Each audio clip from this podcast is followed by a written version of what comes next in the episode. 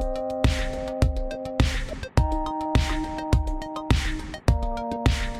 Salut, salut les amis, ici Pauline Agneau, j'espère que vous allez bien et bienvenue dans un nouvel épisode de mon podcast. Alors pour ceux qui ne connaissent pas encore, eh bien il s'agit d'un podcast où j'essaie tout simplement d'inviter des personnalités toutes plus exceptionnelles les unes que les autres, des chercheurs, des scientifiques, des entrepreneurs, des athlètes dans tous les domaines et en l'occurrence ici un expert en négociation pour vous aider à devenir la meilleure version de vous-même. Pour ceux qui ne seraient pas encore abonnés, n'oubliez pas de vous abonner à ce podcast parce que toutes les semaines, bah, je vais avoir à chaque fois un nouvel invité, tous plus intéressants, plus inspirants les uns que les autres, et ça serait quand même bien dommage que vous ne soyez pas abonné, que vous passiez à côté.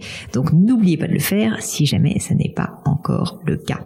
Alors qui est mon invité du jour? Il s'agit d'Edouard Beltran. Qui est ce fameux Edouard Beltran Il est expert en négociation et en leadership. Conférencier, il a formé plus de 10 000 professionnels dans le monde entier. Il a participé à des processus de négociation dans plus de 40 pays, dans des organisations internationales, le monde politique, le monde professionnel. Il a conseillé plus de 200 entreprises et de groupes internationaux. Ses interventions ont pour but vraiment d'aider à construire une vision, à définir une stratégie et à choisir des techniques de négociation adaptées pour son audience. Vous pourrez comprendre donc que dans cet épisode, j'ai fait le choix d'organiser une espèce de masterclass géante sur le thème de la négociation, un thème qui moi me passionne et sur lequel franchement je suis partie d'assez loin, mais je crois que j'ai pas mal progressé. Et je me suis dit qu'avec Edouard, on allait tous pouvoir continuer à progresser ensemble. Il m'a aidé à battre en brèche un certain nombre d'idées reçues sur le thème de la négociation, notamment le fait par exemple qu'il faut beaucoup parler quand on négocie, alors qu'il a la conviction qu'il vaut mieux écouter. Vraiment un épisode passionnant, j'espère qu'il vous plaira et je vous invite à l'écouter jusqu'au bout parce qu'à la fin, vous savez, j'ai mon fameux crible où je pose des questions assez personnelles à mon, mon invité et en l'occurrence, j'ai vraiment trouvé que les réponses euh, d'Edouard étaient euh, très inspirantes. J'espère que cet épisode vous plaira autant qu'il m'a plu à moi, mais je ne vous en dis pas plus et laisse place à ma conversation avec Edouard Beltran. Salut Edouard Bonjour Pauline Écoute, je suis ravie de t'accueillir. Merci beaucoup d'avoir accepté cette invitation. Alors, j'ai 150 questions pour toi. Tout le monde adore le sujet de la négociation, donc ça va partir dans tous les sens. J'ai prévu, Edouard, que tu me fasses une espèce de giga masterclass, je te préviens. Avec plaisir. Mais avant ça, j'aimerais quand même comprendre un petit peu euh, mieux qui tu es, d'où tu viens, je sais qu'on t'appelle Eduardo parfois. Edouard, je veux tout comprendre, mm. savoir euh, bah, qu'est-ce qui a fait aussi que tu en es là aujourd'hui. Donc, si ça te va, j'aimerais bien juste qu'on commence par euh, que tu m'expliques euh, tout simplement bah, où, est, ce que tu es né, comment était ta, était ta famille, où est-ce que tu as grandi, enfin voilà, que tu me parles un peu de ton enfance. Super, merci. Donc, merci Pauline. Donc, je suis né à Barcelone, en Catalogne en Espagne, euh, donc euh, avec une famille euh, à moitié d'origine des îles Baléares, donc de, de Majorque, et de l'autre côté des Pyrénées, donc en fait un, un, équilibre entre la montagne et la mer. Euh, et, et, en fait, assez, assez vite, assez tôt, j'ai eu très envie de, de, de voyager, de vivre à l'étranger, d'avoir une vie peut-être européenne, internationale. Et donc, j'ai fait du droit en Espagne, à Paris aussi. Et puis, quand j'ai terminé mon droit, je suis parti à Paris où j'ai fait Sciences Po. Après Sciences Po, j'ai eu l'opportunité d'intégrer l'ENA en tant qu'élève étranger. Donc, j'ai fait l'ENA pendant 2004-2006. Euh, on a vu la promotion Simon Veil, ce qui m'a permis après d'entamer ma carrière professionnelle. Donc, j'ai un parcours qui peut être un peu un peu atypique et peut-être lié à cette envie de d'Europe ou de, du monde de partir de chez moi, de vivre un peu à l'étranger, de rencontrer du monde. Et donc ça a été peut-être un peu l'énergie que j'avais au début qui m'a poussé à avoir des expériences et euh, des opportunités que j'aurais pas eu sans doute euh, si j'étais resté à Barcelone, sans doute. C'est clair. Qu'est-ce que tu voulais faire quand tu étais petit dans la vie? Tu t'en rappelles? Alors ça, c'est une très bonne question. Je pense que j'avais deux, deux vocations euh, qui étaient euh, que, que j'ai pu réussir euh, d'une certaine manière. La première, j'avais très envie d'être pilote de ligne, pilote d'avion, ah. Euh, peut-être avec cette envie aussi de voyager. Donc le voyage toujours. donc voilà, donc j'ai beaucoup voyagé. avant la pandémie, j'étais en déplacement à peu près 200 et quelques jours par an, donc je prenais beaucoup d'avions, wow. 3, 4, 5, 6 avions par semaine parfois. Donc donc j'étais pas pilote, mais presque. j'ai passé beaucoup de temps dans les avions. Et, et l'autre l'autre envie, l'autre vocation, c'était j'aimais beaucoup la musique, donc beaucoup beaucoup. J'aime toujours beaucoup la musique. Donc j'ai toujours rêvé d'avoir une vie de rockstar, d'être musicien, d'être euh, d'être euh, et j'ai pas pu faire ça mais par contre j'ai pu vivre cette expérience de l'autre côté, j'ai pu profiter beaucoup de la vie euh, musicale si j'ose dire de l'autre côté de, de, la barrière, pas en tant que musicien mais en tant que spectateur et, passionné. Donc voilà un peu deux vocations que j'avais quand j'étais plus jeune et que j'ai pu quelque part euh, compléter quand j'étais plus plus âgé. Ouais, c'est clair. Euh, dis-moi, comment est-ce que tu es tombé dans le monde de la négociation? Parce que c'est quand même pas quelque chose qui est commun. Euh, et visiblement, toi, t'as, en tout cas, je sais que tu as fait des études à Harvard sur le sujet, mmh. donc c'était clairement euh, une décision de ta part, quoi. Mais j'aimerais comprendre le cheminement qui t'a amené à t'intéresser à ce domaine. Alors, je pense qu'il y a eu deux, choses. D'une part, euh, j'ai une famille où on est, on est trois frères, donc je pense déjà dans l'entourage familial, on, on, est obligé quelque part. J'étais le petit en plus, donc le troisième. Donc, euh, mais, mais c'est vrai, blague à part, j'ai toujours trouvé que la négociation était quelque chose qui me fascinait. Le, le mot, le contexte, le, le, le, concept me fascinait beaucoup parce que j'ai compris assez vite, hein, je pense que je me suis pas trompé, que les gens qui savent bien négocier réussissent mieux dans la vie, dans la vie des affaires, dans la vie personnelle, dans la vie amicale, familiale. Et donc, ça m'avait toujours fasciné ce concept que j'avais jamais pu vraiment euh, conceptualiser. Et donc c'est justement, j'en parlais euh, il y a quelques instants, pendant ma scolarité à l'ENA, euh, à l'école nationale d'administration, où j'ai pu faire une formation autour de la négociation, qui m'a beaucoup beaucoup appris. c'est ce que j'ai appris de plus intéressant à l'ENA pour être honnête, et ce qui m'a peu réveillé un intérêt majeur pour ce qu'on peut appeler la, la, la, technique de la négociation, la méthodologie, et donc ce qui m'a permis de me plonger beaucoup plus dans la partie théorique de ce concept qu'on connaît tous, mais que finalement on maîtrise pas toujours, qui est la négociation. Qu'est-ce qui t'a étonné à l'époque? Qu'est-ce qui a fait que cette formation t'a touché alors que avant ça, tu avais peut-être des prédispositions, mais t'es pas non plus en train de, de t'étais pas en train de t'acharner déjà sur le sujet, quoi? Alors, ce qui a changé, c'est que j'avais une espèce de fausse certitude avant que les grands négociateurs étaient nés, donc euh, que c'était une mmh. espèce de, de, de ADN qu'on avait à la naissance ou pas.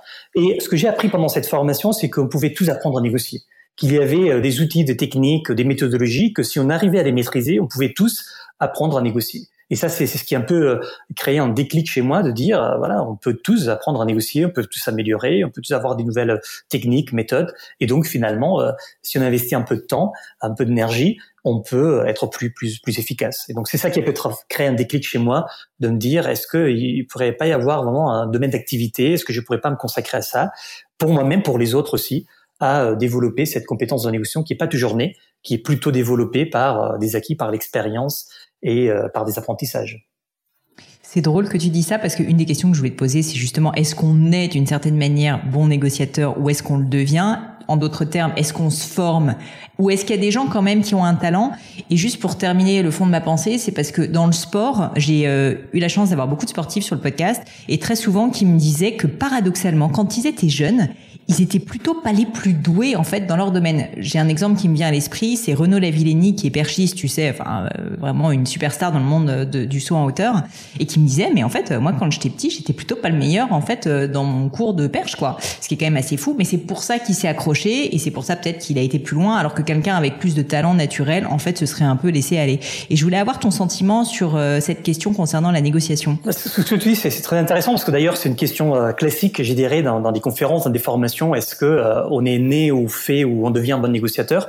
Et, euh, et euh, certes, il y a des gens qui sont plus ou moins doués de manière naturelle, mais je, je prends un exemple assez concret. Deux, deux caractéristiques d'un bon négociateur, c'est la capacité d'abord d'analyse, de, de, comprendre, d'analyser de, de, en contexte les acteurs, les enjeux, les, mm. euh, la, la, chronologie. Donc, une partie très très analytique. Et une deuxième partie beaucoup plus euh, autour de la communication. Il faut être capable, bien sûr, de partager, de d'influencer, de, de, convaincre, euh, éventuellement d'être dans de la créativité, mais, mais de communiquer avec l'autre partie. Ce qu'on observe, c'est qu'une manière naturelle, les gens qui aiment beaucoup analyser, c'est pas toujours les mêmes personnes qui aiment beaucoup communiquer. Mmh.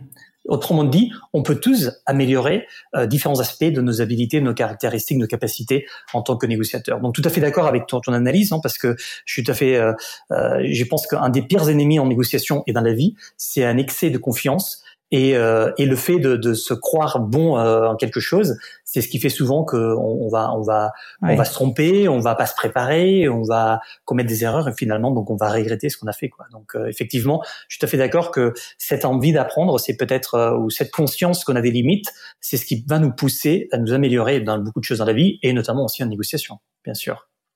Donc toi, tu as envie de dire aux personnes qui nous écoutent, euh, si vous avez envie de vous améliorer en négociation, allez-y, foncez, euh, c'est possible, euh, et on peut tous s'améliorer, quoi. Oui, oui, absolument, absolument. Pas, pas simplement en négociation, bien sûr, on a beaucoup de choses dans la vie, mais, mais même dans des euh, domaines limitrophes à la négociation, euh, leadership, influence, communication, mm. euh, body language, enfin même même avec beaucoup d'autres disciplines qui sont assez proches, on s'améliore. Mais mais c'est pas, il suffit de, de faire un exercice que je trouve assez assez formateur, que c'est d'observer des gens autour de nous qu'on admire, des gens autour de nous qu'on considère avec beaucoup de talent, qui considèrent qu'ils sont vraiment très très successful ou qui, qui nous impressionnent pour des raisons x y, et observer qu'il y a eu aussi un apprentissage. C'est-à-dire que on, part pas de zéro pour pour arriver à 100. Donc donc cette notion de d'apprentissage, cette notion euh, en négociation existe euh, toujours. Et ça me fait penser à une phrase très connue de Nelson Mandela qui disait en négociation parfois j'y gagne, parfois j'apprends mais j'y perds jamais. Hmm. Cette idée que même en négociation, quand je vais être confronté, ce qui est peut-être le cas de beaucoup de, de, de, de nos auditeurs aujourd'hui, à des négociations complexes, difficiles, à des négociateurs euh, très euh, talentueux, très charismatiques, euh, et qu'on se dit, voilà, je, je vais pas y arriver, je vais pas arriver à obtenir ce que je veux, je pourrais pas protéger mes intérêts, malgré dans ces contextes, euh, euh, on apprend toujours, on apprend toujours des choses qui pourront nous être d'utilité euh, pour d'autres négociations, pour nous-mêmes. On pourra corriger peut-être des choses qu'on a, a mal fait. Et donc cette notion d'apprentissage me paraît extrêmement fondamentale en, en, négociation, bien sûr. Alors si ça te va, Edouard, j'aimerais bien qu'on commence maintenant notre petite masterclass négociation. Euh, et ma première question, c'est quelque chose qui est revenu assez souvent sur ton compte Instagram que je suis, où j'ai vu que tu disais assez souvent que euh, finalement, en bonne négociation, il n'y a jamais de perdant. La vraie négociation, en fait, c'est win-win, c'est-à-dire que les deux personnes vont avoir un bénéfice. Et ça peut paraître un peu pipeau pour être honnête quand on l'entend comme ça, euh, parce qu'en fait on se dit tous non mais attends moi si vraiment je négocie bien c'est que moi je vais réussir à avoir mon propre intérêt. Je voulais savoir si tu pouvais expliciter peut-être via des exemples concrets qu'est-ce que tu veux dire exactement par là? Alors, c'est euh, le, concept de win-win, si, si, si, tu me permets de mettre un peu en perspective, c'est un concept qui qui est pas simplement euh, lié à la négociation, mais qui est lié aussi au, leadership, qui est lié aussi à ce qu'on appelle la théorie des jeux et à plusieurs disciplines. Alors, ça veut dire quoi le win-win? C'est pas forcément l'idée que tout le monde va gagner, c'est d'abord que personne va perdre. Alors, qu'est-ce qu'on hmm. entend par là? On entend que si on va négocier avec quelqu'un et on obtient un accord qui est excellent pour moi, très très bon accord pour moi, mais peut-être pas satisfaisant pour toi, qu'est-ce qui va se passer Déjà dans le court terme, peut-être tu vas pas accepter déjà. Ou alors tu vas accepter un accord plutôt médiocre, tu vas pas tout accepter, tu vas accepter juste le minimum pour euh, ensuite peut-être il y aura pas de suite, c'est-à-dire qu'il y aura pas d'avenir, il y aura pas d'autres négociations. Euh, troisièmement, peut-être il y aura des problèmes d'image, de réputation qui peuvent m'entacher puisque euh, tu vas dire à tout le monde, bah, écoute Edouard, il est pas trop sympa, il vaut mieux pas trop négocier avec lui. Donc ce qu'on observe, c'est que d'abord dans des situations gagnant-perdant, il y a un prix à payer qui est parfois extrêmement élevé en négociation surtout si on, si on voit le long terme, l'image, la réputation, euh, mm. ce qui existe bien sûr dans nos relations commerciales ou, ou économiques ou, ou business. Euh, deuxième point, c'est que on observe également que parfois avec les optiques gagnant-perdant, le gagnant n'arrive pas non plus à maximiser tout ce qu'il veut. C'est-à-dire que parfois on se retrouve dans une situation où oui j'ai obtenu ce que je voulais, mais peut-être pas complètement tout ce que je, je voulais. Donc, euh, donc d'où cette idée d'être toujours en perspective cette notion de win-win parce que euh, l'alternative ne nous plaît pas. Enfin, l'alternative win-lose ou gagnant-perdant ne nous plaît pas dans le sens où euh, on, aura des conséquences en termes de relations, d'image, de continuité et tout ce qui tout ce qui va avec. Alors, un des exemples le plus célèbre de de, de cette situation win-win et si, si tu me permets dans toute formation négociation bah, tôt, ou tard on parle de, de l'orange. Alors, je sais pas si si tu connais cette histoire, mais nous avons deux, deux, personnes qui se disputent pour une orange. Euh, imaginons deux voisins qui se disputent parce qu'il y a donc un voisin qui a un oranger avec une belle orange qui, qui, qui tombe. Et, et, là donc euh, les deux euh, euh, les deux voisins se disputent parce que l'orange était dans l'arbre des voisins mais euh, tout de suite il est l'orange est dans le jardin de son voisin. Donc là ils vont mmh. rentrer dans une dispute. Imaginons qu'il y a une négociation compétitive un peu agressive avec même de menaces de dire voilà si tu me donnes pas l'orange je vais appeler la police. Si tu ne donnes pas l'orange j'appelle les avocats ou je vais garder l'orange il faut que tu me frappes si tu la veux donc on voit la conséquence gagnant perdant deuxième hypothèse on peut éventuellement manipuler on peut dire, bah, écoute, je sais bien que l'orange est à toi, mais j'ai rien à manger, donc si je donne l'orange, je vais mourir. Donc manipulation mmh. classique. Je vais responsabiliser l'autre des choses dont euh, il n'a pas, ouais, il a pas euh, euh, la responsabilité. Troisième hypothèse, ce qu'on va faire souvent en négociation, c'est arriver à un compromis. On connaît tous le non compromis, le concept de dire c'est pas bon, pas toi, pas moi, on va couper la poire en deux, on va couper l'orange en deux puisque on veut préserver le, lien avec l'autre. Et donc, du coup, ce qu'on va faire, c'est qu'on va essayer de euh, partager cette orange en deux ou, d'une manière assez équitative. Quel est le problème? C'est qu'il y a toujours une certaine frustration. Et donc, qu'est-ce qu'on peut faire? On peut se dire de quelle manière on pourrait gagner tous? Et, et là, on observe une réalité, c'est que souvent en négociation, on a des intérêts qui sont différents mais pas divergents. Et ça, c'est une notion clé en négociation. C'est-à-dire que nos intérêts sont différents mais pas divergents. Qu'est-ce qu'on peut imaginer? C'est que si on travaille un peu la notion de, communication, de relation, de question, d'intérêt, on peut identifier que nous avons deux personnes qui se disputent la même orange, dont une pour faire un jus d'orange et l'autre pour faire un gâteau à l'orange. Si on identifie la véritable motivation, on peut donner pleine satisfaction à notre euh, voisin à droite qui va garder tout le jus de l'orange et notre voisin à gauche qui va garder euh, toute la, de l'orange pour faire un, gâteau à l'orange. Et donc en fait, ce qu'on observe, c'est qu'encore une fois, cette notion de win-win, c'est pas simplement euh, un choix, euh, je dirais, intellectuel ou un choix, une négociation, une technicité pour obtenir quelque chose. C'est parfois euh, on n'a pas de choix. C'est-à-dire que parfois on est dans une direction euh, euh, personnelle ou professionnelle, on peut pas choisir d'avoir un gagnant en perdant. Et donc voilà. Donc je sais pas si l'exemple était était un peu graphique, mais c'est un peu cette idée-là. Il, était, il était génial parce que tu vois moi ce que je me suis formulé, c'est qu'en fait dans ma tête win-win et la raison pour laquelle je pensais que c'était d'une certaine manière pas pipeau, mais j'avais pu avoir ce réflexe c'est parce que dans ma tête, win-win, ça voulait dire compromis.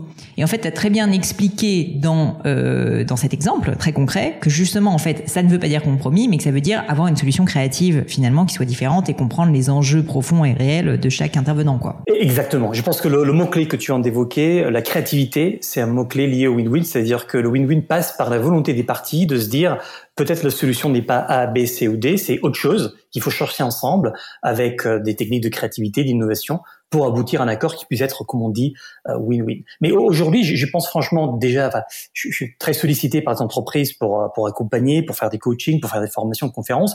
J'ai pas trouvé, je vais être honnête avec toi, depuis une dizaine d'années, une seule euh, entreprise qui m'a sollicité une conférence qui soit pas pour le win-win, c'est-à-dire que je pense qu'il y a une prise de conscience. Effectivement, comme tu le dis, parfois on connaît pas trop exactement ce que ça veut dire le win-win, mais il y a une prise de conscience que euh, on a besoin de ce win-win pour préserver le lien de long terme, l'image, la réputation et tout ce qui va avec. Et ce qui est intéressant aussi dans ce que tu dis, c'est que tu fais bien la distinction avec la manipulation, parce que je pense qu'aussi une des idées reçues, c'est que qui dit bon négociateur dit manipulateur. Et dans ton exemple, c'était assez marrant, tu sais, oui, j'ai pas de quoi manger, etc. Euh, typiquement, moi, je connais beaucoup de personnes qui sont bons d'une certaine manière en, manipula en, manipulation et en négociation, parce qu'ils jouent beaucoup sur l'affect, sur ce genre de choses, et donc ils ont le dernier mot. Mais comme tu le dis justement, bah ça, c'est pas très long terme comme vision, et ça marche une fois, mais après, c'est fini, quoi. Donc, ce que ça veut dire pour toi, c'est qu'un bon négociateur, en fait, c'est quelqu'un qui y a réellement une stratégie plus long terme que juste là je gagne ce deal. Absolument. Ce qui est lié aussi, euh, comme tu le dis, la stratégie long terme est liée à une excellente euh, préparation. Donc euh, nous on dit que souvent 90% de la réussite en négociation c'est une bonne préparation. Et être bien préparé à négocier, c'est pas forcément connaître son produit, connaître son marché, connaître son service, connaître son client, ça c'est autre chose. Bien sûr, il faut connaître son client, son produit, son service, être bien préparé, c'est plutôt lié à ce que tu viens d'évoquer, savoir quelle est ta stratégie. Est-ce que la hmm. stratégie, c'est de faire one shot où je vais vendre un max, par exemple, dans une, relation financière ou une transaction financière et basta, ou est-ce que c'est de me projeter sur le long terme? Et peut-être, je suis obligé, j'aime pas trop cette expression, mais je l'utilise quand même, de perdre quelques batailles pour gagner la guerre. Et donc, il faut être toujours conscient quel est mon objectif long terme. Est-ce que mon objectif c'est euh, euh, préserver la relation avec l'autre ou pas? Peut-être pas, mais euh, dans le business c'est rare. Hein. Souvent on a envie de, de préserver nos, nos, fournisseurs, nos clients euh, sur le long terme. Et donc qu'est-ce que je peux faire? Justement, qu'est-ce que je peux faire pour préserver ce long terme? C'est ça la stratégie. La stratégie en négociation, c'est l'équilibre entre obtenir ce que je veux et préserver le lien avec l'autre. C'est ça. Et c'est un équilibre extrêmement difficile parce que effectivement chaque négo est unique, chaque contexte est unique, et donc c'est à nous, c'est à vous, à chaque négociateur de choisir sa stratégie pour être efficace. Je voulais justement parler un peu de, de planification et de préparation parce que j'ai vu aussi que tu en parlais énormément. Euh, et, et, pourtant, je pense que peu de personnes se préparent réellement à la négociation. Euh, souvent, on est un peu mis devant le fait accompli et puis là, on essaye de tirer de son chapeau justement, tu vois, quelques armes qu'on peut avoir. Il y a ceux qu'on la tchatch, il y a ceux qui vont réussir à manipuler, etc. Est-ce que tu pourrais euh, peut-être me prendre par la main via un exemple et m'expliquer quelles sont quelques grandes étapes justement d'une bonne préparation pour négocier, pour qu'on comprenne justement qu'est-ce que ça veut dire, tu vois, de se préparer pour de la négociation jusqu'où tu peux aller, qu'est-ce que tu peux accepter de perdre ou pas. Enfin, vraiment, euh, je trouve ça hyper intéressant. Alors, trois, trois niveaux de trois niveaux de, préparation déjà euh, que parfois on ignore. Donc, j'aime bien commencer cette, cette idée de la préparation avec ces trois niveaux, ces trois étapes ou ces trois dimensions. C'est ce qu'on appelle l'auteur, l'acteur et l'être humain. Alors c'est quoi ces trois niveaux? L'auteur, ça veut dire qu'il faut être capable d'écrire son bouquin sur la négociation qu'on va faire. Il faut être capable d'écrire le bouquin, c'est-à-dire de connaître les personnages, l'histoire, les intérêts, euh, les, les, euh, les, données, euh, les faits, la chronologie. Donc il faut être capable de d'écrire quelque part, hein, comme si c'était un romancier, et quelqu'un qui te dit bon, qu'est-ce qui se passe avec cette histoire? Donc je vais t'expliquer avec beaucoup de détails qui sont les parties prenantes, les parties impliquées, et tout ce qui va se passer, tout ce qu'on veut, tout ce qu'on peut proposer. Donc première dimension de préparation, c'est un travail, je dirais, plutôt intellectuel, plutôt personnel, ou en groupe d'ailleurs. Hein, ça peut se faire si on est dans une société avec d'autres collègues, d'autres partenaires, on peut préparer une équipe. mais c'est plutôt travail, je dirais, d'analyse, de, contexte, d'écriture, pourquoi pas. Euh, donc c'est ce qu'on appelle la, préparation de l'auteur. Deuxième préparation, ce qu'on appelle l'acteur. Donc là, euh, bien sûr, en anglais, on, euh, on, a deux mots qui sont pas identiques, c'est acting, performing. En français, ça peut être, je sais pas s'il y a deux, deux mots comme ça, mais sans doute, on n'est pas en train de euh, on n'est pas en train de jouer un rôle hein, pendant qu'on fait une négociation, mais on est en train d'utiliser au moins notre voix, notre corps, euh, notre notre entourage. Hein, ça peut être aussi notre le lieu où on va se on va se réunir, le dress code qui peut être très important, la manière de s'habiller, la manière que est-ce que je suis trop habillé, donc du coup j'arrive, je vais négocier avec une start-up et j'arrive costume cravate, on dirait qu'il y a un contrôle des impôts. Euh, si j'arrive trop décontracté pour négocier avec une banque, ils vont pas prendre au sérieux, donc ça peut être aussi important. Donc deuxième dimension de la préparation, ce qu'on appelle l'acteur, c'est comment je vais utiliser la voix, comment je veux utiliser mon corps, comment je veux utiliser euh, la manière d'être habillé et le décor. Et ça, ça se prépare aussi, bien sûr. Je peux me préparer à euh, bien poser ma voix, bien répéter, hein, comme font les acteurs, puisque j'anticipe quelques questions que je pourrais donc déjà d'une certaine manière me préparer. J'évoquais la manière d'être habillé et j'évoquais également le décor, c'est-à-dire le lieu où aura lieu la négociation. Aujourd'hui, c'est très, c'est très virtuel, mais, mais euh, on peut préparer. Enfin, euh, euh, là, là, là, je me suis permis. T'as un exemple d'une, t'as un exemple d'un cas où tu penses sincèrement que la partie donc acting, c'est-à-dire le décor, le lieu, les vêtements, t'ont toi aidé ou quelqu'un que tu connais à, à, réussir à, à, arriver justement à tes fins en négociation? Oui, oui, je, je, je, je me rappelle très bien d'un contexte où j'ai dû accompagner un, un, un, négociateur professionnel, un décideur, euh, un responsable très haut niveau d'entreprise, qui, qui, devait euh, se, se, euh, se, confronter à, à, une négociation peu complexe qui avait lieu dans un restaurant. Donc cette négociation avait lieu dans un restaurant. À l'époque pré-Covid, on pouvait encore. Euh, et donc je me rappelle ce qu'on avait fait, c'est qu'on a préparé toutes nos séances de, de, coaching dans ce restaurant. On allait déjeuner dans ce resto et toujours la même table, toujours assis à la même place, ce qui fait que le jour J, la personne m'a dit, bah écoute, je me suis tellement bien senti que c'était comme si j'étais chez moi. Parce qu'effectivement, cette personne était chez moi, euh, c'est chez elle, pardon. C'était un restaurant euh, public, mais le fait d'avoir été, d'avoir travaillé le, le, cadre, on a bien sûr bien choisi la table. Pas toutes les tables sont euh, les mieux placées. il faut éviter les tables près de la cuisine, près des toilettes, peut-être à l'extérieur. Il y a beaucoup de, de, beaucoup de distractions. Et donc voilà un exemple où effectivement cette partie peut être importante, le, le, le, contexte, le cadre, pour pas évoquer bien sûr de négociations plus politiques ou plus diplomatiques, où ça ça peut être extrêmement important. Le lieu de la de, de la négociation, la la discussion de la table, euh, tous ces éléments qui peuvent être extrêmement, euh, extrêmement importants. Et donc, euh, troisième dimension de la préparation et dernière, c'est l'être humain, c'est-à-dire la capacité alors là, c'est la partie plus drôle. Souvent, les gens sont un peu surpris. c'est quoi la troisième dimension? C'est bien dormir, bien manger, faire un peu d'exercice et éviter ah les personnes toxiques. Ça aussi, c'est extrêmement important en négociation. Attends, éviter les personnes toxiques, qu'est-ce que tu veux dire? Alors, ce que je veux dire par là, c'est euh, ça, ça, ça, provoque souvent beaucoup de, de surprises. C'est que euh, les personnes toxiques existent. Hein. enfin, on le sait, il y a toujours hein, dans les entreprises, dans notre entourage, des gens qui sont euh, euh, toxiques à plusieurs niveaux, des gens qui sont très négatifs, très pessimistes, malveillants, même avec de la mauvaise foi, même avec une envie de nous faire du mal. Ça arrive, ça peut arriver. Et donc, ce qu'on entend par là, c'est que, admettons que j'ai une négo très importante à 16 heures avec un client très important, je vais éviter entre 15 et 16 heures de négocier avec quelqu'un qui va prendre beaucoup trop d'énergie, par exemple. Hmm. Donc, donc éviter les gens toxiques, ça veut dire que si j'ai une égo très importante à 16 heures, j'essaye de me dégager l'agenda entre 14 et 16 pour me libérer, me préparer, me consacrer, euh, me concentrer pour cet exercice.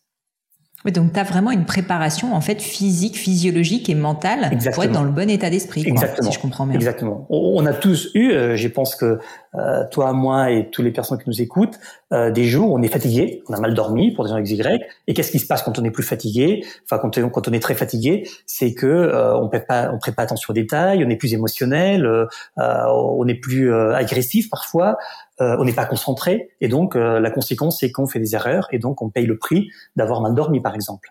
Ou qu'est-ce qui se passe si on fait pas un peu de sport, si on n'est pas un peu en forme?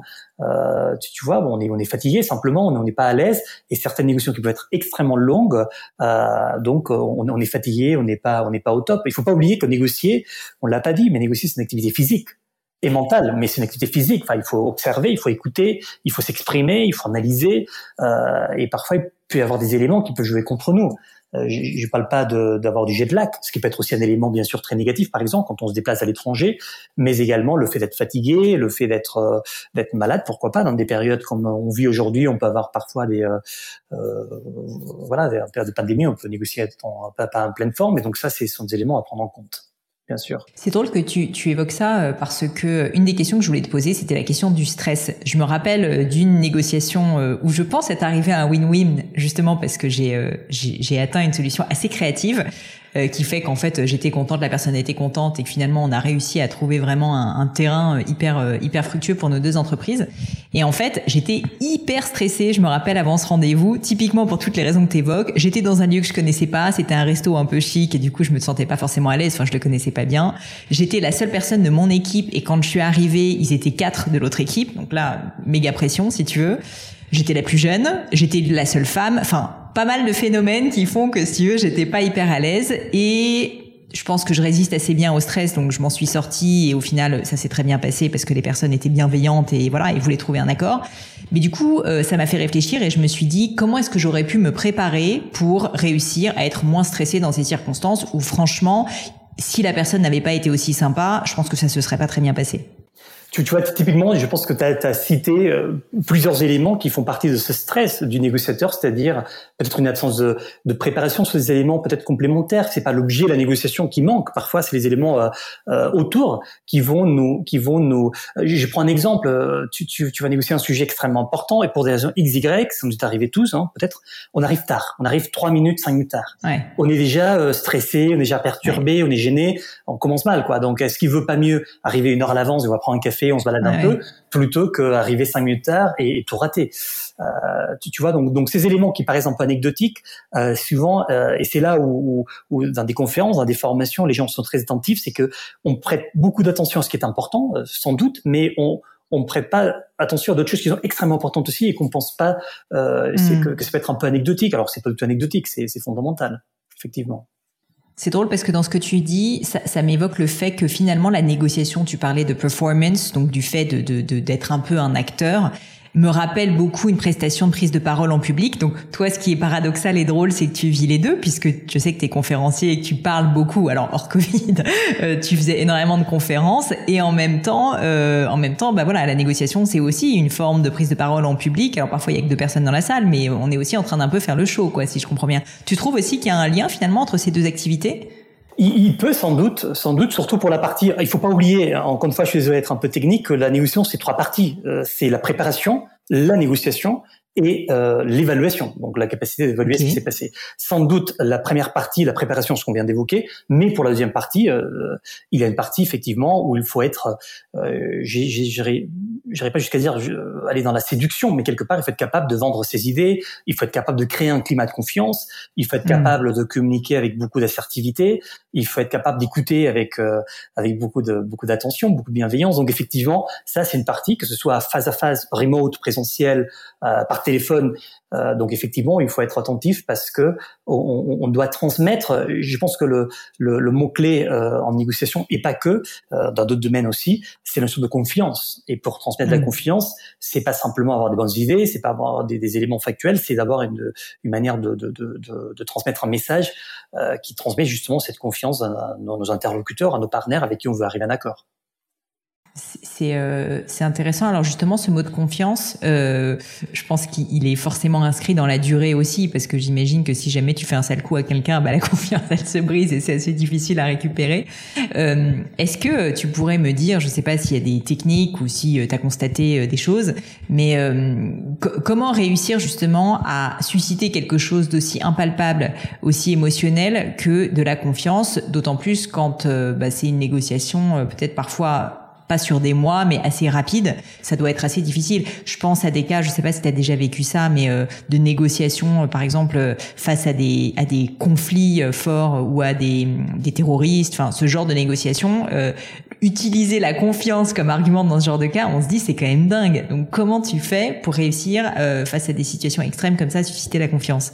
Alors c'est une très bonne question et j'y pense franchement que tu évoques un, un mot clé, confiance, qui est un mot d'avenir. Je pense que d'ici quelques années, il y aura, je, m'anticipe un peu, des départements confiance dans les entreprises. Ah je suis assez persuadé qu'il y aura de responsables confiance. Pourquoi? Parce que, comme tu le disais, perdre la confiance de, de, de ses consommateurs, de ses, euh, de ses fournisseurs, de ses clients, c'est une catastrophe euh, dans tous les business. Je pense qu'il n'a pas de distinction. C'est très difficile à récupérer. Euh, c'est très difficile exactement à récupérer. C'est difficile à... Et donc, ça se trouve qu'on a beaucoup, on a la chance qu'il y a beaucoup de chercheurs qui sont en train de travailler ce sujet. Notamment, j'y pense à, la professeure Francis Frey, d'Harvard, euh, qui, a, qui a publié d'ailleurs un, un, article très intéressant où elle dit que la confiance, c'est trois choses. Euh, que j'ai partagé avec toi parce que ça a un peu changé ma vie et ça a été publié en mai juin euh, 2020 donc tu vois une période euh, une période intéressante que l'article soit publié à ce moment-là dans dans la Harvard Business Review donc qui est un qui est un, une revue de, référence dans, dans, le domaine du business du leadership de la négociation. Et donc qu'elle ce qu'elle dit? Elle dit que la, la confiance c'est trois choses trois piliers. Euh, l'authenticité la pensée logique et l'empathie. Et donc elle dit que si vous voulez, si tu veux euh, inspirer la confiance chez les autres, il faut être capable de travailler ces trois dimensions. Donc d'abord être authentique, ça veut dire quoi être authentique Être soi-même, pas être fake, pas mentir, pas jouer quelqu'un d'autre, mais s'accepter soi-même euh, euh, pour le mieux, pour le pire, et donc pas jouer un rôle, pas, vouloir être quelqu'un d'autre. Et on a tous en tête des artistes, des hommes politiques, euh, des intellectuels, des hommes d'affaires qui sont authentiques et d'autres qui sont un peu en copy-paste de quelqu'un d'autre. Deuxième dimension, il faut être extrêmement factuel, donc ce qu'on appelle logical reasoning en anglais, donc la pensée logique. Il faut être extrêmement concret. Donc tout ce qu'on dit, on essaye de le, de le, de le justifier avec des éléments, des données factuelles. Et donc ça, ça va inspirer la confiance. Et troisième élément, c'est l'empathie. Alors l'empathie, ça pourrait nous donner lieu encore à notre podcast de, de, de trois heures, parce que c'est un sacré sujet.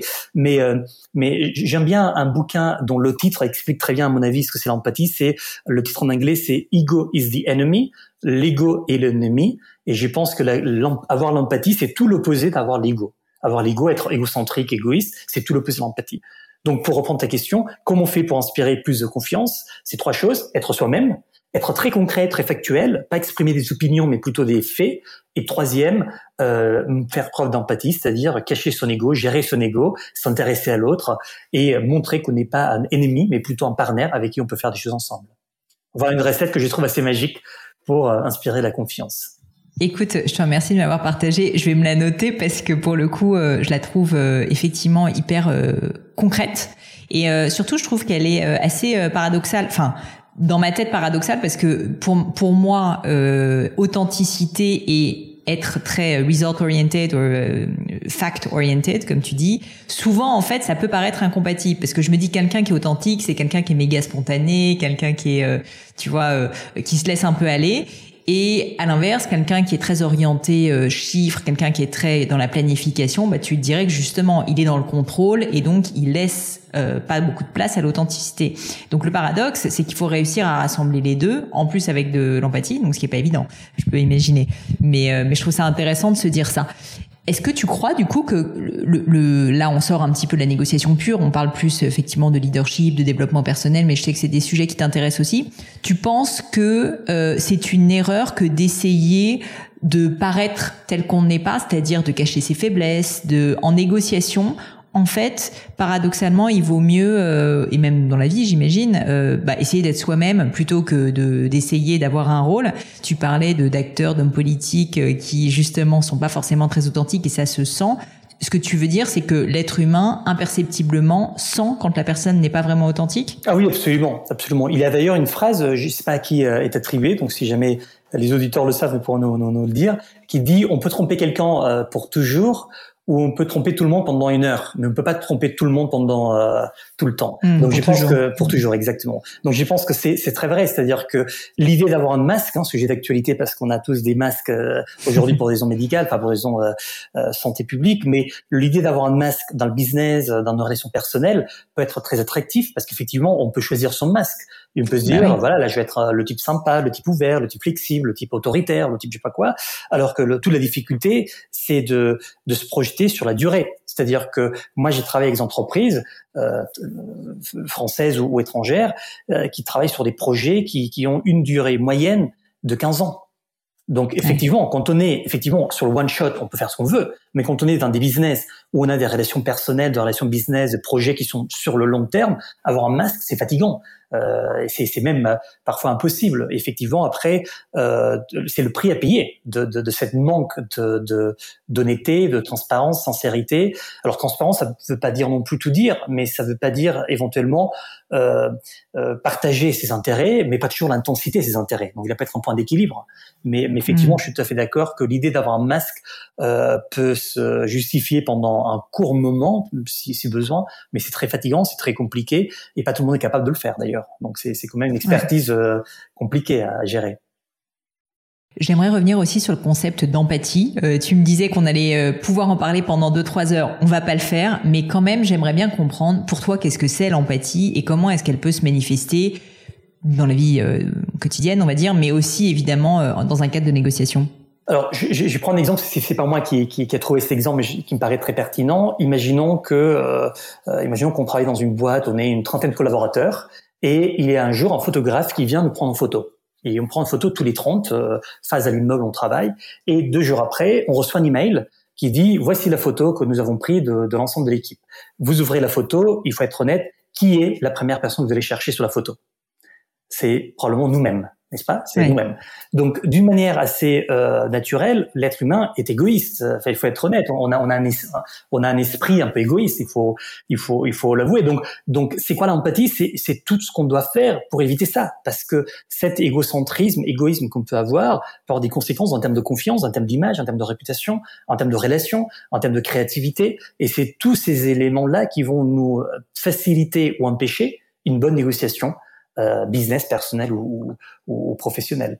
Donc, euh, je dirais pour résumer, peut-être l'empathie, c'est, euh, je ne sais pas si c'est une définition très orthodoxe ou pas, mais c'est lutter contre notre égoïsme d'une certaine manière, ce qui est très mmh. difficile, ce qui est très difficile, parce qu'une manière assez spontanée, assez naturelle, on a tendance à, penser à, à, nous, à moi, euh, et on oublie les autres. Et donc c'est effectivement un exercice qu'il faut pratiquer. D'ailleurs, si je m'abuse pas, je pense qu'il y a des systèmes éducatifs, je pense que la Norvège, hein, si je ne me trompe pas, où l'empathie fait partie du, du, du, parcours chez les enfants. Donc déjà, les enfants apprennent l'empathie, qu'est-ce que ça veut dire, se mettre à la place de l'autre, faire un exercice un peu de d'empathie de, finalement pour pour mieux nous comprendre, ce qui est quand même l'enjeu euh, plus important aujourd'hui. Ouais, tu disais se mettre à la place de l'autre. Ça, j'ai remarqué moi-même pour l'avoir un tout petit peu pratiqué. Euh, bah déjà dans la vie quotidienne et puis en négociation, que c'est assez puissant euh, pour créer une forme de confiance ou en tout cas de connexion.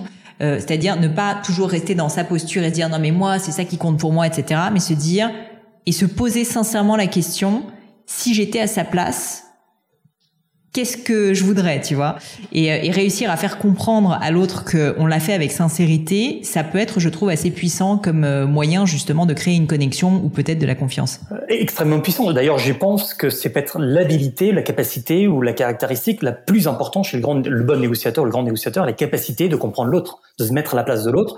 Pourquoi? Parce que je reviens un peu sur cette notion d'égoïsme. Parfois, on pense que les autres veulent ce qu'on veut alors, euh, ils s'intéressent pas du tout à ce qu'on veut. Moi, je fais, je fais souvent un exercice en formation et j'aime beaucoup le faire, en présentiel, en distanciel. C'est, euh, j'ai dit aux participants, j'ai dit, imaginons que je vous donne 1000 euros. C'est pas beaucoup, mais c'est beaucoup quand même. Enfin, 1000 euros, euh, c'est un geste sympathique quand même. À la part d'un formateur qui fait 1000 euros à chacun, euh, il, faut, il faut en profiter. Et j'ai posé cette question et j'ai dit, je vous donne 1000 euros, mais vous avez 5 minutes pour dépenser 1000 euros online. Vous pouvez acheter ce que vous voulez, mais vous avez que 5 minutes. C'est extraordinaire la diversité bah d'intérêt. Euh, il y a un type qui va dire j'achète euh, un vélo, euh, euh, des vêtements, une bouteille de vin. Enfin, je sais. Enfin, chacun aura sa, ses, ses, passions, ses intérêts. C'est et c'est ça qui est très intéressant. Donc, le, la capacité de pas trop juger l'autre, la capacité de pas trop anticiper ce qu'il veut, mais plutôt s'intéresser, mmh. plutôt écouter, plutôt, comme tu le dis, se mettre à la place de l'autre, y compris parfois physiquement. Ça veut dire parfois euh, euh, j'en sais rien, se déplacer là où il habite, euh, rencontrer un peu son entourage, euh, c'est ça nous donne une perspective complètement différente. Et c'est vrai que ça c'est pas toujours évident. Enfin, je prends toujours cet exemple. Vous êtes, vous conduisez une voiture, vous voulez sortir de l'autoroute, vous voyez, et parfois il y a souvent des gens qui essayent de griller, vous voyez, d'avancer, de, de, ce qui est pas très sympa parce qu'il y a un fil quand même. Donc des gens qui dernière minute admettons que que cette personne va voir euh, son fils qui est malade à l'hôpital. Est-ce que tout d'un coup, vous êtes beaucoup plus compréhensif? Bah oui, effectivement. Bien sûr. Euh, peut-être pas, hein, c'est juste un salaud.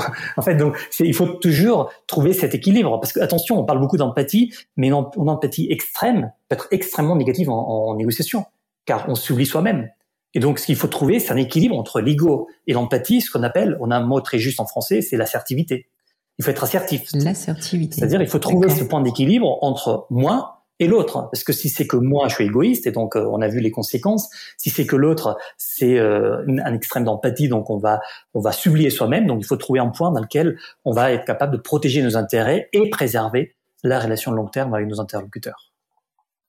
Passionnant. Écoute, j'ai encore quelques petites questions pour toi si tu es encore euh, si tu encore disposé. Avec plaisir. Euh, tu tu euh, tu dis je crois beaucoup que euh, et c'est là aussi un paradoxe, c'est quand même fou, un bon négociateur parle peu et il écoute beaucoup. Alors que l'image d'Épinal, c'est exactement le contraire. C'est le mec qui a la chat et qui va, ou la fille bien sûr, qui va en permanence parler et euh, un peu euh, impressionner son audience ou la personne en face et du coup euh, le, convaincre et lui vendre quelque chose. Donc ça, m'intéresse de, savoir ce que tu veux dire par là. Et pareil, si tu as des exemples concrets de, en fait, mais pourquoi est-ce qu'un bon négociateur parle peu et écoute beaucoup? Alors ça c'est, c'est, je, je me rappelle, j'ai, j'ai rentré de, je me rappelle plus, je rentrais j'étais garde du Nord à Paris et j'ai pris un taxi pour euh, rentrer chez moi. J'habitais dans le cinquième à l'époque. Et je me rappelle euh, un, le, le, chauffeur taxi très sympa, on a échangé, vous faites quoi David Donc je lui ai dit, bah, écoutez, je suis, je suis formateur, consultant, euh, coach en négociation. Et il me posait la question la plus difficile. Il m'a dit, est-ce que vous pouvez me donner un conseil? Euh, J'allais peut-être te la poser. J'anticipe. Et euh, effectivement, 10 conseils, c'est facile. 3 4 conseils, mais un seul. Et, et lui, il était vraiment très sympa. Il me dit, non, non, mais je veux un seul conseil. J'ai dit, bon, d'accord, écoutez, je vais, je vais réfléchir. Et le, le conseil que je donnais, c'est effectivement le, le, point que tu viens d'évoquer. En négociation, il vaut mieux écouter que parler. Alors, c'est un paradoxe, parce qu'on imagine, on a en tête des grands négociateurs qui sont des grands orateurs, très charismatiques, très, très, euh, euh, voilà, très talentueux, avec beaucoup de, de beaucoup d'énergie. Alors, si on, a, si, on, si on analyse un peu, si on observe ce qui se passe pendant la phase d'écoute, il va se passer au moins trois choses pendant la phase d'écoute. Euh, D'une part, c'est que euh, on, on, obtient de l'information, ce qui est fondamental. On écoute, on pose des questions, on, on écoute, donc on obtient l'information, verbale, non verbale, on obtient beaucoup d'informations. Deuxièmement, on crée un capital de sympathie, on, on, investit un peu sur la relation parce qu'on aime tous qu'on nous écoute en fait. Donc quand on est écouté, on en est bien, on est bien l'écoute, on est bien, on se sent respecté, on se sent légitime. Et troisièmement, ce qu'on va faire avec l'écoute, c'est que malgré tout, celui qui a le pouvoir, c'est pas celui qui parle, c'est celui qui écoute, car on peut diriger la négociation avec des questions d'écoute. Je prends un exemple. Euh, tu, tu vas négocier un contrat et tu commences à poser beaucoup de questions financières. Bah, la négo va être plutôt financière peut-être, ou beaucoup de questions mmh. Ou beaucoup de questions euh, juridiques, ou beaucoup de questions, euh, je sais pas, euh, de communication politique, ou je sais pas. Donc en fait, on peut diriger la, la négociation, pardon, rien que par les questions qu'on va poser pendant cette euh, phase de négociation. Et donc on sait bien que celui qui a le pouvoir, c'est pas toujours celui qui parle, c'est celui qui écoute, car encore une fois, il va récupérer les infos, il va créer un capital de, de confiance de, avec l'autre partie, et finalement, il pourra même quelque part diriger la négociation par ces questions là où il veut, il veut aller. Donc, Donc le bon négociateur parle peu, mais il pose des questions. Exactement. D'où l'adage, euh, par ailleurs, euh, attribué à un philosophe grec, euh, Épithète, qui disait on a deux oreilles et une bouche pour écouter le double ouais. et parler la moitié. Donc, d'ailleurs, il, il, il, disait, pour être plus précis, il disait on a on a la capacité d'observer, d'écouter double que de parler, parce qu'on a deux, des yeux, des oreilles et, mm. et une seule bouche. Donc c'est très inspirant ça, j'y pense en négociation. C'est clair. Edouard, écoute, je te remercie mille fois parce que franchement, c'était passionnant comme masterclass et euh, j'aurais encore en vrai plein de questions à te poser. Mais donc peut-être qu'un jour on fera une redite. En tout cas, si les personnes qui nous écoutent veulent te poser des questions, je crois que tu es quand même assez présent sur Instagram, sur LinkedIn et donc ils pourront toujours le faire. Mais je ne vais pas te laisser partir tout de suite. J'ai encore quelques petites questions. Déjà, j'aimerais avoir ton plus grand souvenir de négociation. Je veux que tu me racontes l'histoire de dingue qui t'est arrivée une fois. Je sais pas, le truc qui te, qui t'a ému le plus, qui t'a surpris le plus, qui t'a marqué le plus. Si t'as un souvenir euh, lié à ton métier, à ton activité euh, de négociation, euh, qui te vient à l'esprit comme étant euh, une histoire folle. Oula, c'est Peut-être pas. On, on, on, revient sur la question de, de, un seul conseil, un seul conseil, ouais. un seul conseil. je suis un peu vicieuse, tu vois. Je t'ai euh, laissé le conseil. écoute, je, je, vais remonter un peu dans le temps euh, et je vais partager, euh, je vais partager des moments que j'ai eu de négociation ou des projets euh, très très complexes à l'époque où, où j'étais dans, dans, dans, le service public en fait. J'ai fait quelques années au ministère de la Justice à Paris et, euh, et, et là on, on travaillait sur un projet extrêmement ambitieux euh, un projet extrêmement ambitieux européen avec des pays d'Amérique latine. Donc il y avait euh, plusieurs acteurs impliqués. Il y avait les Nations Unies, la Banque mondiale, la Commission européenne. Il y avait plein de pays européens, plein de pays d'Amérique latine. Euh, et ça, ça a été pour moi, je parle d'il y a quelques années déjà, une, une bonne quinzaine d'années. Le projet continue aujourd'hui. C'est un projet toujours d'actualité.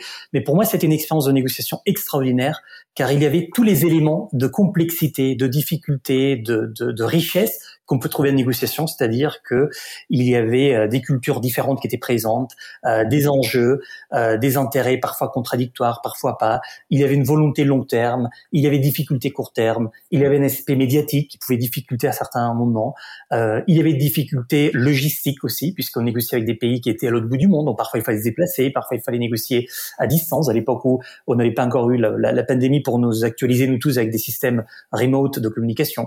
Donc ça pour moi ça a été euh, si, j'y pense aujourd'hui en termes de waouh, quelle a été la négociation la plus complexe, celle qui a pris plus d'éléments euh, à la fois théoriques et pratiques, ça a été ce projet européen, euh, un projet de la Commission européenne pour lequel j'ai été impliqué pendant pendant plusieurs années, euh, entre encore une fois entre l'Union européenne et des pays d'Amérique latine et d'autres d'autres entités qui ont été impliquées, Banque mondiale et Nations Unies, où il y avait, je n'oserais pas exagérer, mais il y avait quand même des centaines de personnes impliquées des centaines de personnes impliquées. Donc vous imaginez la complexité qu'il peut y avoir à un moment donné pour euh, rien que d'un point de vue euh, agenda, priorité, euh, et, et, on voit tous les tous les problèmes parfois d'ego également, de, de besoin de briller, de besoin de, de, de, de se faire remarquer.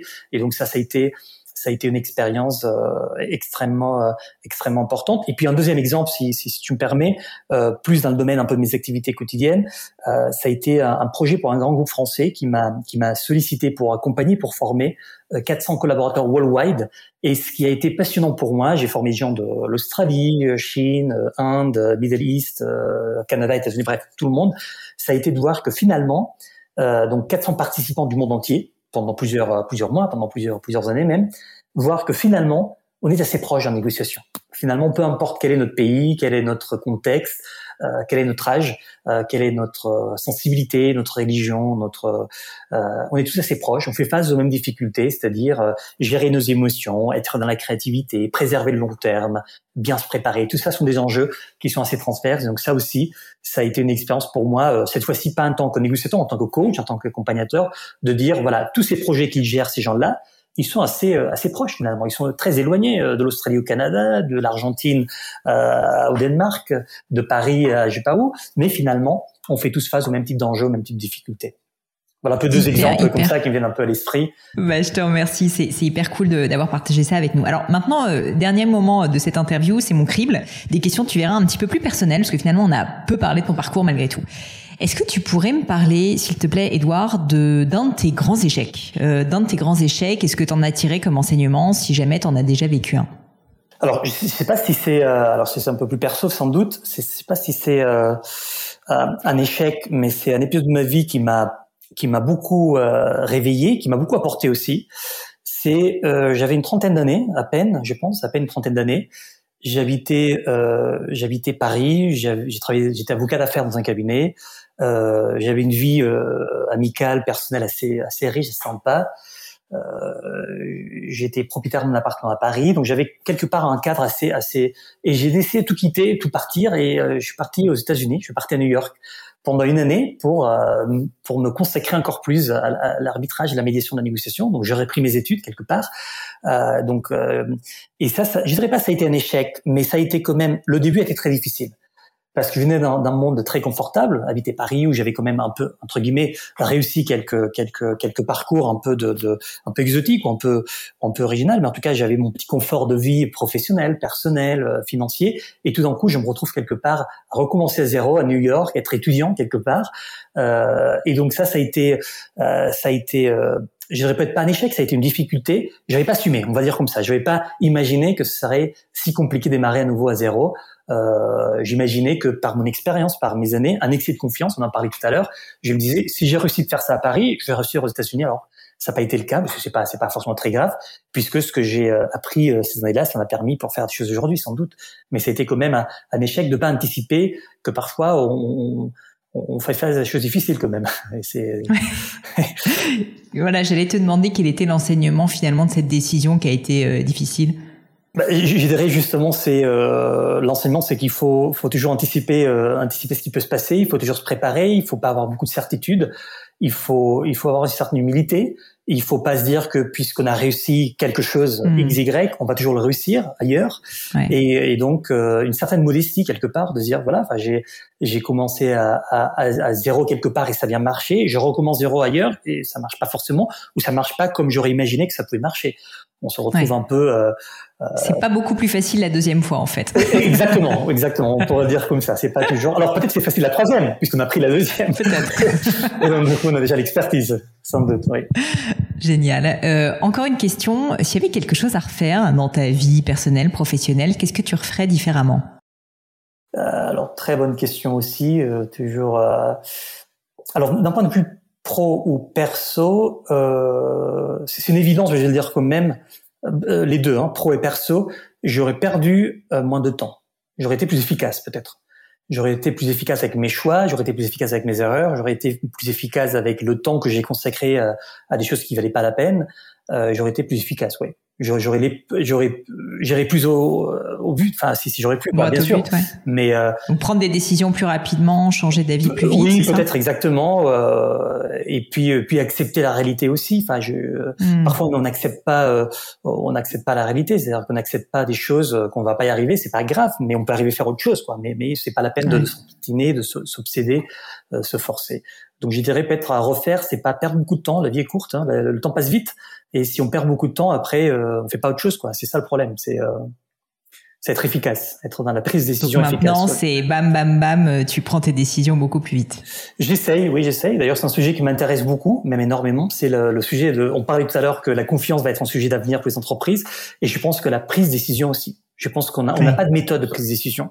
En fait, on n'apprend pas. Euh, j'ai étudié pendant deux ans de latin à l'école quand j'étais petit. Ça sert pas à grand chose de latin quand même. Enfin, bon, j'espère pas offenser personne, mais j'aurais bien apprendre euh, à prendre des décisions. Par exemple, il y a des méthodes, il y a des techniques, il y a même des, euh, des bouquins, bien sûr, qui se publient sur le sujet, de, beaucoup de recherches. Et donc, je pense qu'être efficace dans la prise de décision, c'est c'est extrêmement important. Ouais. Et puis dans un monde de suranalyse et on peut le dire quand même aussi de surprotection, euh, la prise de décision n'est pas forcément ce qui est le plus valorisé. Oui, oui, et puis on est submergé avec beaucoup d'infos. Euh, euh, J'ai lisé il n'y a pas longtemps que l'humanité a produit plus d'infos les 30 dernières années que les 5000 années précédentes. Donc effectivement, on est on est tellement submergé par des infos que faire le bon choix n'est pas toujours évident. Bien sûr. Et, et, et, euh, on a toujours le regard des autres, ça nous fait peur d'être jugé, ça nous fait peur d'être critiqué, mmh. euh, même par nous-mêmes. Donc, euh, donc voilà, effectivement, peut-être cette capacité d'être euh, d'être efficace dans la précision est importante, je pense. Ouais. Donc la, la, négo peut nous aider, la négo peut nous aider, sans doute. C'est clair. Si tu te lances dans cette euh, dans dans le sujet de l'analyse de la prise de décision, je serais curieuse de te réinviter sur le podcast pour que tu m'en parles plus en profondeur. Ça avec plaisir. Euh, encore trois dernières questions. Est-ce qu'il y a une maxime, une citation qui te parle particulièrement? Tu en as déjà cité un certain nombre et je sais sur ton compte Insta que tu en cites souvent. Mais est-ce qu'il y a justement euh, un, des mots qui te touchent particulièrement que tu pourrais partager avec nous? Euh, oui, j'ai, euh, je vais revenir un peu sur cette vocation musicale parce que j'aime beaucoup la musique. Je pense qu'on peut apprendre beaucoup de choses des artistes, des musiciens qu'on admire. Et euh, j'ai cité un artiste que j'aime beaucoup, qui m'inspire beaucoup, à, vrai dire. Euh, c'est Bruce Springsteen, le chanteur américain, Bruce Springsteen, qui dans une chanson des années 73, si j'amuse pas, alors qu'il était très pauvre, il n'était pas, il n'était pas successful, il n'était pas, il chantait dans une chanson qui s'appelait Rosalita, il disait euh, I'm not here for business, I'm here for fun. Je suis pas ici pour les affaires, je suis pas ici pour l'argent, je suis ici pour hmm. m'amuser. Donc, il a écrit ça en 73 quand il était pauvre, hein, quand il était assez modeste, euh, chanteur euh, très peu connu. Il n'a pas réussi que finalement, d'un point de vue euh, critique 75, financier dans les années 80, 85, il a été milliardaire, mais il continue à jouer cette chanson. Alors, je trouve très inspirant quand il chante cette phrase, quand on est au Stade de France, 80 000 personnes, et qu'on sait qu'il est payé peut-être un million, deux millions de dollars pour cette soirée-là, et qu'il dit I'm not here for business, I'm here for fun. Et, et qu'est-ce que j'en tire comme conséquence de cette phrase et de cette euh, chanson, c'est que je pense que pour réussir, il faut s'amuser. Il faut, il faut pas réussir pour l'argent, il faut pas réussir pour la réussite en soi. Il faut donc, donc ça m'inspire beaucoup cette euh, voilà cette phrase, cette chanson peut-être, et notamment quand on la met en perspective, c'est-à-dire que ça peut être facile de la chanter aujourd'hui, mais quand on sait qu'il a chanté déjà à l'époque, Ce qu'il y a, c'est sans doute une continuité de dire, euh, voilà, peut-être euh, même aujourd'hui, il est milliardaire, il n'a pas besoin de faire ça, mais il fait ça parce que ça l'amuse encore, ça l'excite, mm. ça lui donne quelque chose. Et je pense que si on prend des exemples de, de successful hein, en business, en politique, il faut s'amuser, quoi. Enfin, sinon, on revient sur la vie est trop courte, quoi. On va pas s'emmerder pendant des années faire des choses qu'on n'aime pas juste pour faire l'argent. Donc, si on s'amuse pas, il n'y a pas de réussite. Donc, I'm not here for business, I'm here for fun. Très inspirant. Je te remercie, c'est génial, j'adore. Euh, encore deux questions. Est-ce qu'il y a une croyance euh, que tu as euh, qui est controversée? Ce que je veux dire, c'est est-ce que tu constates autour de toi qu'il y a... Alors, on a parlé de toutes les idées reçues, tu vois, sur la négociation, ça peut être dans, dans le cadre de la négociation, mais que euh, le monde euh, a certaines idées reçues et que tu n'adhères pas du tout euh, à celle-ci. Peut-être le, le j'espère pas me répéter, mais, mais parce qu'on a déjà partiellement évoqué ce sujet, c'est, euh, je pense que le monde a, a trop tendance à penser, euh, mon entourage sans doute, euh, mais aussi ailleurs, enfin pas que mon entourage, que que c'est déjà trop tard. C'est-à-dire que dans une vie, dans un projet d'entreprise, dans, un, dans un projet de, de, famille ou dans un projet individuel, c'est déjà trop tard. Il y a des choses qu'on peut pas faire à un certain âge des choses qu'on peut pas faire parce que c'est pas le moment, parce que et ça, je pense que je me suis un peu battu là-dessus. Euh, et je fais des choses que c'était pas des choix rationnels. Peut-être partir à 30 ans, à recommencer zéro, c'était pas un choix rationnel. Euh, monter ma boîte à 35 ans, c'est peut-être pas rationnel. Enfin, faire des choses comme ça où beaucoup de gens disaient mais mais t'es fou, pourquoi tu fais ça? C'est pas le moment, c'est trop tard, c'est trop tôt. Donc je pense que euh, parfois j'ai dû me battre un peu là-dessus, euh, voilà, accepter que euh, il faut pas faire ce qu'il faut, il faut faire ce qu'on a envie de faire, il faut en faire euh, ce qu'on pense que qu'on qu'on doit faire. Et même si c'est trop tard, euh, je sais pas si on a envie, on fait, basta. Donc je pense que voilà, peut-être un exemple de d'une de, certitude que parfois j'ai du, du mal à, à, à caler mon entourage peut-être. Bah, je partage. J'imagine que tu connais, et d'ailleurs je t'invite à voir ce film si jamais tu l'as pas vu, tu sais, euh, le founder, euh, le fondateur euh, sur Ray Kroc, le fondateur de McDonald's, enfin justement pas fondateur, mais le fondateur des franchises McDonald's, qui a quand même créé sa boîte, si je me trompe pas, à 56 ou 57 ans, et qui en a fait, durant la durée de sa vie, en plus un empire. Donc c'est-à-dire que c'est pas juste il l'a créé, et puis ensuite il est mort quelques années plus tard dans la misère. Non, il a réussi vraiment à en faire, à l'âge de 56-57 ans, un énorme succès. Donc voilà un exemple, effectivement. Ça va dans le sens de ce que tu dis, mais je suis complètement d'accord. Tout à fait. Dernière question, euh, est-ce qu'il y a un ou des livres que tu qui te portent, euh, qui t'ont peut-être transformé, qui t'ont changé, qui ont changé la manière dont tu vois la vie Est-ce que tu pourrais m'en parler euh, et m'expliquer euh, pourquoi? Alors je, vais, si, tu me permets, je vais revenir peut-être sur la négociation parce que c'est quand même, c'est pas comme mon métier, hein, c'est vraiment ma passion, c'est ma vie. Enfin, c'est vraiment un sujet qui me euh, et donc il y a un bouquin de référence. Je, je, pas, j'ouvre une porte ouverte parce qu'il est très connu, mais quand même, je pense que c'est une référence. C'est le célèbre Getting to Yes de 1981 euh, traduit en français par euh, Comment réussir une négociation. C'est un ouvrage fondateur, publié en 1981 par euh, Roger Fisher et William Ury et Bruce Patton, trois profs d'Harvard, qui ont écrit ce qu'on peut appeler la Bible de la négociation moderne. C'est eux qui ont pour la première fois présenté la négociation pas comme une guerre, hein, peut-être, mais comme un, comme un hmm. processus organisé pour protéger nos intérêts, pour arriver éventuellement à ce win-win. Et donc, je pense que c'est un ouvrage qui a sans doute changé ma vie, comme beaucoup. Hein. Enfin, c'est pas, je suis pas le seul à avoir été frappé par cet ouvrage. Et encore une fois, euh, je, suis assez, assez excité de partager un ouvrage qui a déjà quelques années. C'est pas, c'est pas un ouvrage récent, mais qui, qui a, qui a, qui a beaucoup de valeur, je pense, pour, pour ma vie et pour la vie de beaucoup d'hommes d'affaires, beaucoup de décideurs, beaucoup de négociateurs, et que j'ai conseillé vivement. C'est un ouvrage qui a déjà quelques années, mais qui, euh, qui est tout à fait d'actualité, je pense, par rapport à ce qu'on vit aujourd'hui. Voilà, donc un ouvrage peut-être un peu qui fondateur de, de, de mon expérience de vie et professionnelle. Bah écoute, je te remercie. Je le mettrai dans les notes de l'épisode. Quand même pour terminer, de faire un petit coup de pub, mais dûment mérité, mon cher Edouard. Est-ce que tu peux, en deux mots, me redonner le titre de ton livre? Où est-ce qu'on peut le trouver? Euh, Et puis, si on cherche à te contacter pour des conférences, pour du coaching, de la formation, juste envoyer des messages positifs pour te dire qu'on adore ce que tu fais, euh, où est-ce que tout ça se passe? Je veux tout savoir. Alors, j'ai euh, publié un bouquin en anglais qui s'appelle The Secret Art of Negotiation où ce que j'essaie de faire, c'est justement de partager peut-être un peu cette passion, mais d'une manière un peu organisée, c'est-à-dire que j'ai euh, j'ai lu beaucoup d'ouvrages sur le sujet, souvent des ouvrages très intéressants mais peu accessibles, souvent des ouvrages un peu techniques, un peu académiques, un peu pas trop sexy si je peux euh, si je peux utiliser ce mot. Et donc ce que j'ai envie de faire, c'est de faire un, bouquin accessible, un bouquin espèce de guide de voyage euh, où on, trouve des exemples, des anecdotes, des techniques, des méthodes, des conseils pour justement s'améliorer à la négociation. Donc, uh, The Secret Art of Negotiation, Euh, il existe en français ou pas? Je ne savais pas s'il était traduit. Il n'est il est pas encore en français. Il va, il va l'être bientôt prochainement. Il a été fait en, en, anglais en, partie parce que j'ai beaucoup d'activités surtout à, à, à l'international euh, et donc pas pas celui-là. J'ai un deuxième ouvrage qui a été publié l'année dernière sur le leadership. Celui-là est en français. Euh, un guide méthodologique sur le leadership, puisque euh, négociation leadership, c'est les deux côtés de la même réalité, donc euh, c'est les deux sujets qui m'intéressent.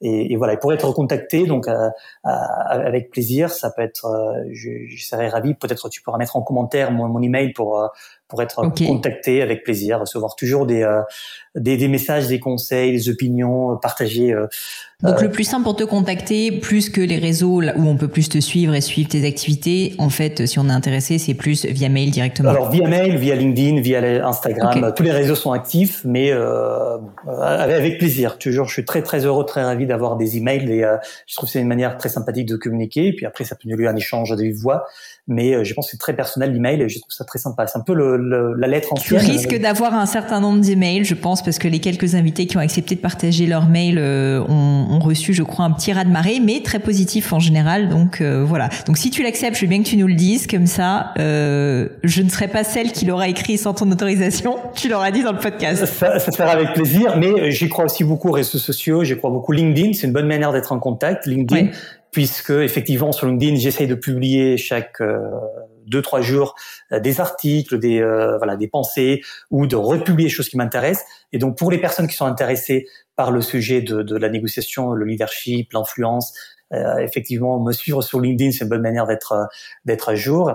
Instagram aussi, et, et, bien sûr, sinon d'un point de vue plus professionnel, nous avons une société, nous avons des entreprises. Donc, voilà, si jamais il a intérêt XY. On est toujours très très heureux d'accompagner euh, des décideurs, des professionnels pour euh, développer ces compétences en négociation et leadership.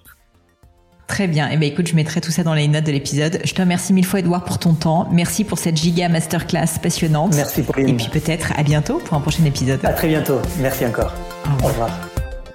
Bye bye les amis, c'est la fin de cet épisode, mais avant de vous quitter, quelques détails en plus. D'abord pour toutes les infos sur le podcast et cet épisode, ça se passe sur polinegno.com, vous aurez tout promis, juré. Aussi, si vous souhaitez me contacter pour me poser des questions, me proposer de nouveaux invités, eh bien n'hésitez pas à le faire directement sur LinkedIn, Instagram ou YouTube, je vous attends. Enfin, encore mille merci de m'avoir écouté jusqu'ici, j'espère de tout cœur que ça vous a plu et je vous dis à très vite pour un nouvel épisode.